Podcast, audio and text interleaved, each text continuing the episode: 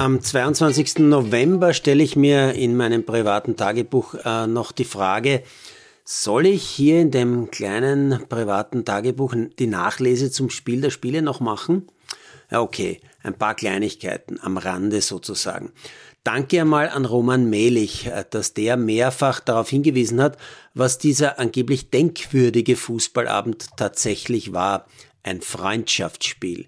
Bin versucht zu ergänzen, ein völlig bedeutungsloses Freundschaftsspiel. Wenn, dann eventuell noch von minimaler Bedeutung für meine deutschen Freunde, weil die ja eigentlich im Hinblick auf die Heim-EM eine Euphorie entfachen wollten, aber gerade das Gegenteil machen. Andere Kleinigkeit, die eigentlich deutlich mehr ist, die richtige Textstelle in der Hymne lautet Land der Töchter und Söhne.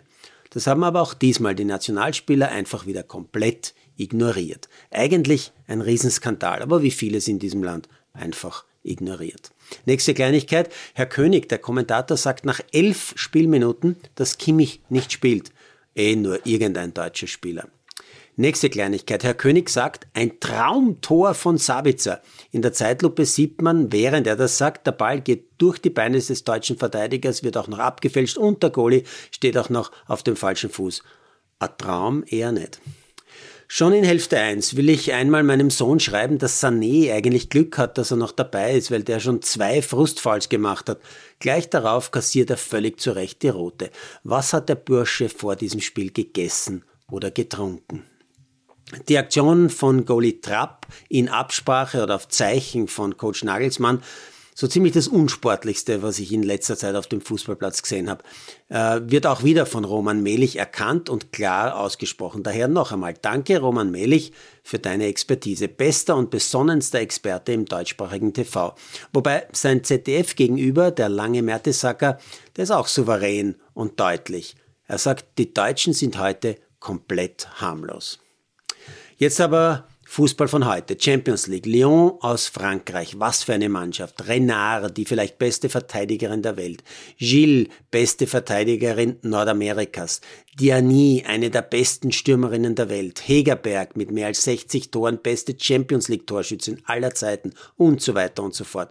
Lyon also gegen St. Pölten, die Meisterinnen aus Österreich, die übrigens in ihren Reihen leider nur drei Österreicherinnen auf dem Feld haben. Die überlegenen Favoritinnen aus Frankreich, die achtfachen Champions League-Siegerinnen, beginnen wie befürchtet Minute 3, erster Schuss aufs Tor 1-0 durch Van de Donk, noch so eine Nationalspielerin. Aber St. Pölten kämpft sich langsam in die Partie.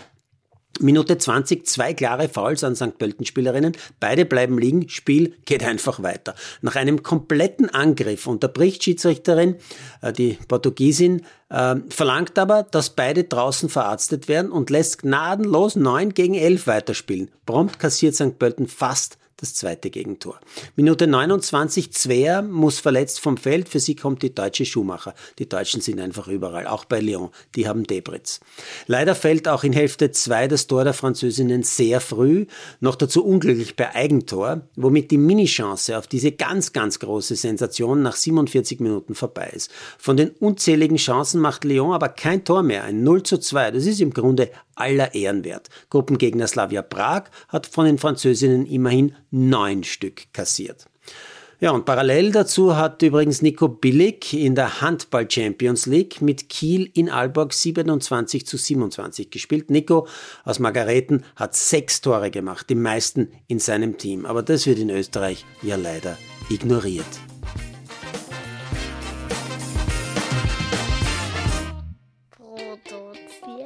Produziert von Malderino Chiesens.